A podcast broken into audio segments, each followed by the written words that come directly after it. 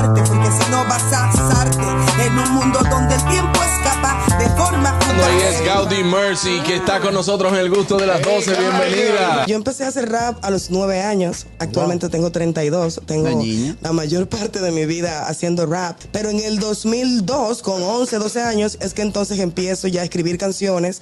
Y en la escuela eh, se hizo popular el hacer freestyle. Pero específicamente la línea de rap que yo escogí es el rap consciente. Porque yo soy de los Mina. Pero eh, mi crianza que me dio mi madre con la educación, con la lectura, me hacía ver que yo era un poco diferente al ambiente que yo veía en el barrio, llevando un mensaje más positivo y enseñando una manera más eh, productiva de vivir. Y hoy en día, ese era el ejemplo de que, que tú seas de un barrio y con todas las cosas negativas que se pueden ver en un barrio, eso no tiene que marcar lo que va a ser tu futuro. Ok, empiezo a improvisar porque hay una información que yo les quiero dar. El 3 de junio en escenario 360 voy a tener un concierto y quiero que se sienta. Viene Aldo de los aldeanos que es de Cuba a llevar su música con un mensaje.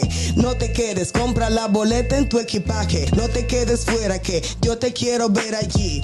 A las 7 de la noche comienza. Entra al Instagram de El Juego Musical. Que te va a gustar lo que Gaudí representa. Yo te aseguro que no te arrepentirás. El gusto, el gusto de las 12.